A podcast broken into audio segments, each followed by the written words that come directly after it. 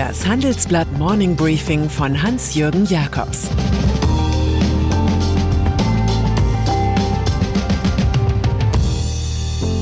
Guten Morgen allerseits. Heute ist Montag, der 18. November. Und das sind heute unsere Themen. Bürgerkriegszone Hongkong. Warum Konzerne selbst 5G aufbauen. Der Tag der Annalena Baerbock. Hongkong. Hier führt Dialogunfähigkeit zum Bürgerkrieg.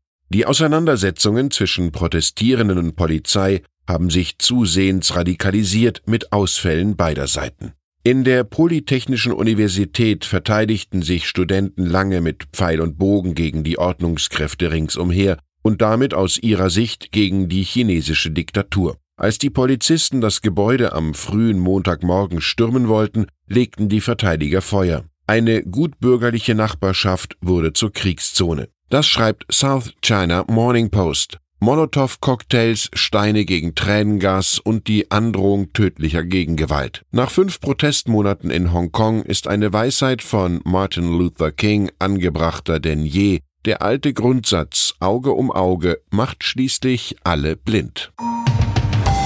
Mancher in Hongkong hat Angst, es könnte so enden wie in der Region Xinjiang. Dort sind bis zu einer Million Uiguren, meist Muslime, in Ausbildungs- und Trainingszentren. Kritiker nennen diese Umerziehungslager.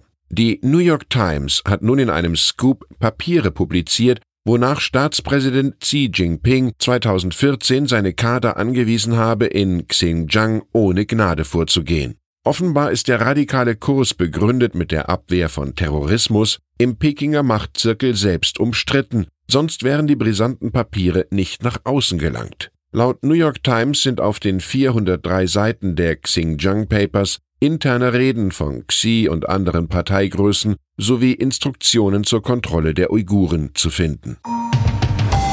Deutschland. Wenn sich das Bundeskabinett wie derzeit in Klausurstimmung im Schloss Meseberg auf Stube zurückzieht, dann kommt stets etwas für Tagesschau und heute heraus. Gestern war es die Ankündigung, vom Digitalnetz abgehängte Orte schnell zu versorgen, mit ganz vielen Mobilfunkmasten und einer Milliarde Euro Investitionsstimulanz. Man schaute leicht verwundert auf den im PR-Vortrag gefangenen CSU-Verkehrsminister Andreas Scheuer, ehe einem wieder einfiel, dass ja auch digitaler Verkehr in sein Ressort fällt. Aus dem Wirtschaftsministerium hat unsere Redaktion erfahren, dass in den nächsten Tagen die Vergabe von lokalen 5G-Frequenzen an Unternehmen startet.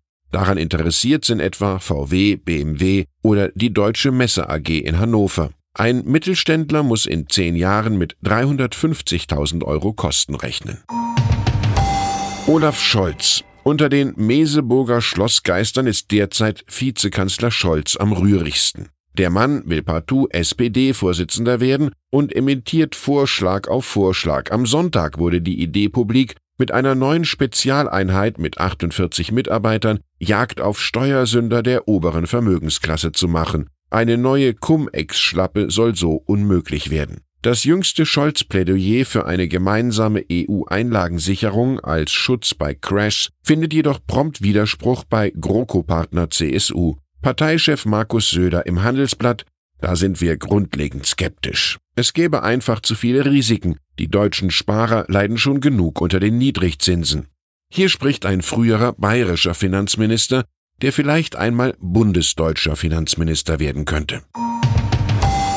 Wenn es um die Grünen geht, fällt meinen Journalistenkollegen zuverlässig die K-Frage ein, können die Kanzler? Weil Annalena Baerbock bei der Vorstandswahl auf dem Bielefelder Parteitag mit 97,1 Prozent das beste Ergebnis erzielte, durfte diesmal sie ein solches Ansinnen abwimmeln. Es geht nicht darum, was ich mir zutraue oder nicht. Sonst ist ihr Co-Chef Robert Habeck damit beschäftigt. Bei Anne Will war Baerbock dann für die sozialökologische Marktwirtschaft und einen Green New Deal, Sie plädiert im Übrigen für neue Bündnisse, und zwar mit denen, die nicht so ticken wie wir. Vertreter des Kohlebergbaus und der konventionellen Landwirtschaft können sich auf ihren Besuch vorbereiten.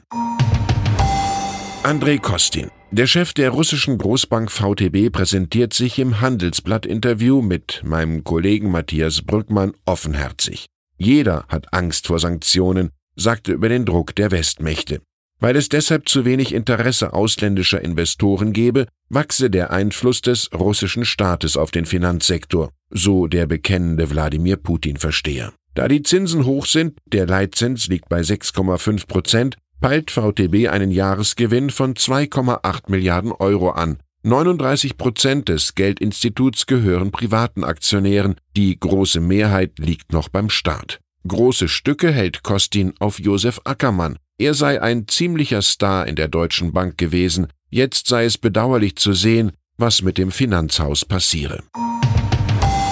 Die Grabrede kommt vom PR-Unternehmer Richard Edelman. Der Amerikaner erzählt der Frankfurter Allgemeinen Sonntagszeitung, die klassische Werbung sei tot. 50 Prozent aller Klicks auf Werbenachrichten werden künstlich erzeugt. Da fällt einem sofort Mark Twain ein. Der Bericht über meinen Tod wurde stark übertrieben.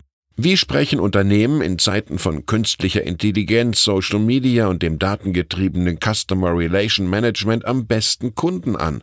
Es wird groß am Deutschen Marketingtag am 4. und 5. Dezember in Düsseldorf diskutiert. 120 Referenten reden über die Zukunft des Marketing. Und wenn Sie dabei sein wollen, genau, da habe ich ein paar Karten reserviert. Schreiben Sie mir eine Mail an jakobs at morningbriefing.de. Und dann ist da noch Prinz Andrew von den britischen Royals. Am Samstagabend stürzte er mit einem TV-Interview bei BBC regelrecht ab. Mühsam versuchte er seine Freundschaft zum Multimillionär Jeffrey Epstein zu erklären, dem mutmaßlichen Vergewaltiger, der im Gefängnis in New York starb.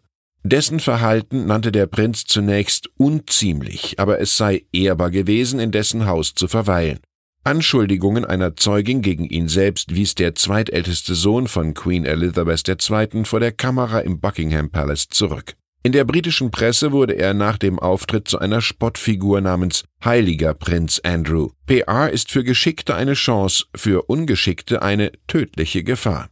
Ich wünsche Ihnen eine erfolgreiche Woche mit gelungenen Auftritten. Es grüßt Sie herzlich Hans-Jürgen Jakobs. Jetzt noch ein Hinweis in eigener Sache. Die digitale Transformation zwingt zum Umdenken. Rethinking Tax ist das Motto für Steuerabteilungen und Berater. Auf der Tax Technology Conference vom 2. bis zum 3. Dezember in Frankfurt bringen sie hochrangige Experten aus Wirtschaft und Wissenschaft auf den Status quo der Tax-Digitalisierung. Mehr Infos gibt's unter tax-tech-conference.de.